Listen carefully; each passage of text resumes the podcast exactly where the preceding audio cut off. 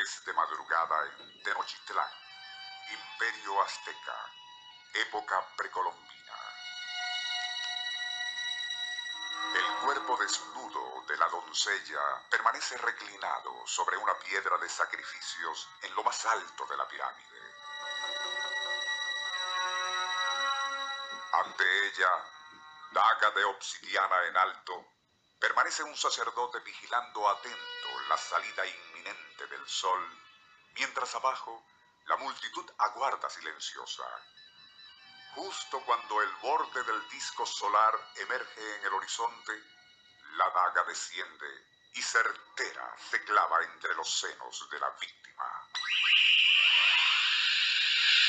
Mientras el populacho aclama al sacrificio, ese oficiante extrae el corazón aún palpitante de la joven alzarlo en homenaje a la deidad del sol.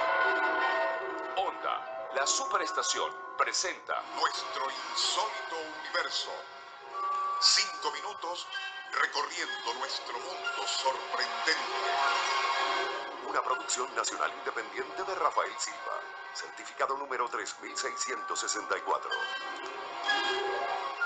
De las razones esgrimidas por los conquistadores para arrasar templos e ídolos aztecas fue su repugnancia ante los sacrificios humanos que allí realizaban.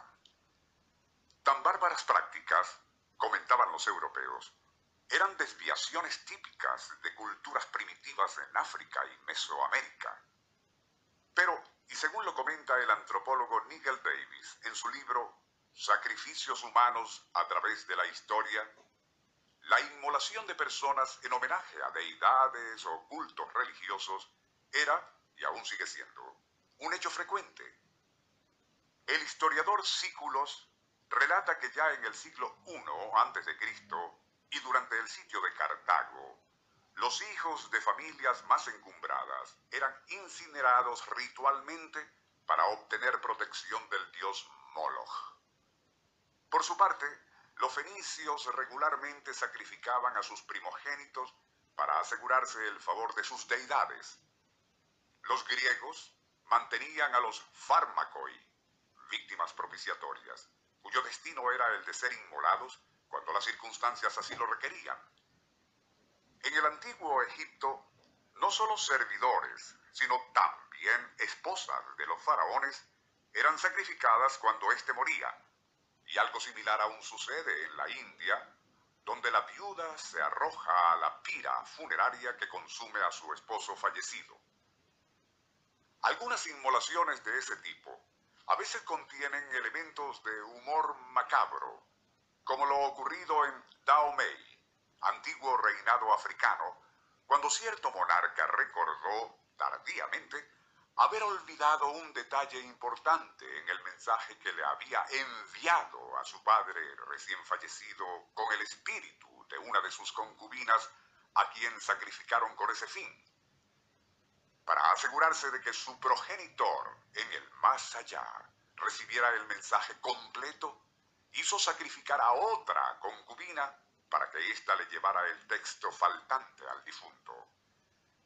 Davis también plantea en su libro algo que, si bien es cierto, provocó una airada reacción entre católicos. Cuando los clérigos que acompañaban a los conquistadores incitaron a estos para que destruyeran altares y templos de sacrificios humanos, pasaban por alto su equivalente en las hogueras de la Santa Inquisición. Por otra parte, el ritual de la comunión podría interpretarse como un equivalente al sacrificio humano, el de Jesús. Este, durante la última cena, al instar a sus discípulos a comer pan y vino consagrados, les hizo saber que así ingerían su cuerpo y sangre.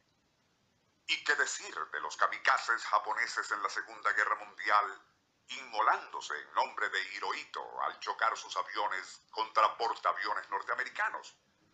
¿O los terroristas que destruyeron las Torres Gemelas, así como quienes se envuelven en explosivos en el Medio Oriente para, y tras hacerlos estallar, ascender a un ilusorio paraíso?